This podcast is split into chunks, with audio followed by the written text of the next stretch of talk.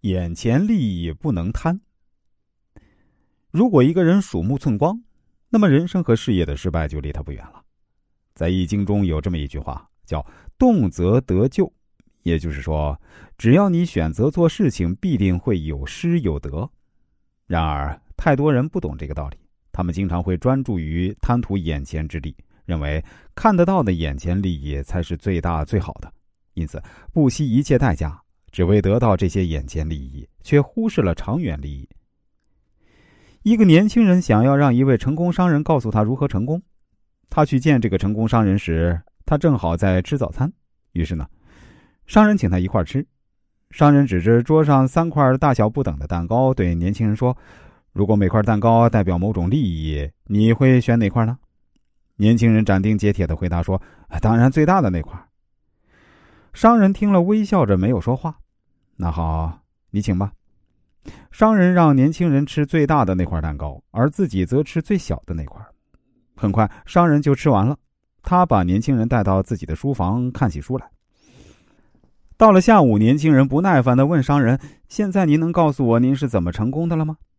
商人仍然笑着对他说：“年轻人，你饿了吧？到餐厅去，我立刻会向你揭晓。”商人把年轻人带到了餐厅。拿起桌上剩下的那块蛋糕，得意的在年轻人眼前晃了晃，随后就吃了它。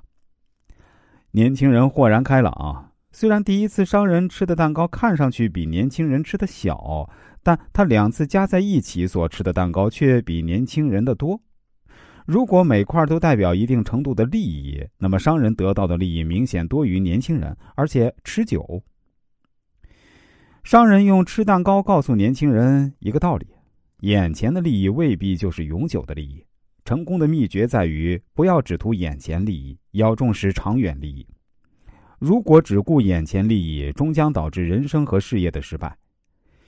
以前中俄边贸红火的时候，中国人常常拉杂货去卖，而俄罗斯人通常不检查就收了下来，因为他们知道，尽管是些旧货，可是货真价实。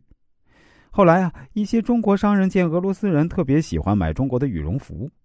于是，他们为图一时的私利，在做羽绒服的时候呢，把稻草和鸡毛等塞进去充数。当俄罗斯人发现上当后，就再也不买中国商人的羽绒服了。于是，所有的卖家都挣不到钱了。也许我们现在还会听到俄罗斯人喜欢欺负中国商人，其实并不是他们爱欺负中国人，而是因为被骗的次数太多，就开始不相信中国商人，认为中国人都不好。这是群体效应。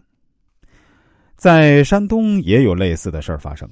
当时山东有一个蕨菜生产基地，专门向日本出口蕨菜，这是那个地区主要的经济来源。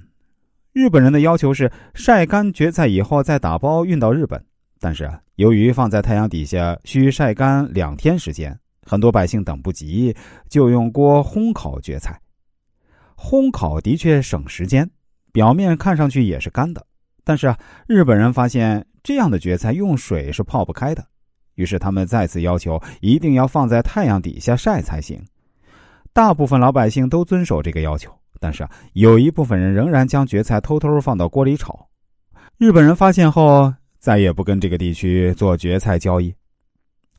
看看现实生活中这些只顾眼前利益而不顾将来的商人有什么好结果呢？有所失才能有所得。一个人不应该只顾眼前的利益，而应着眼于未来，因为有时只有放弃眼前的蝇头小利，才能让你收获更多。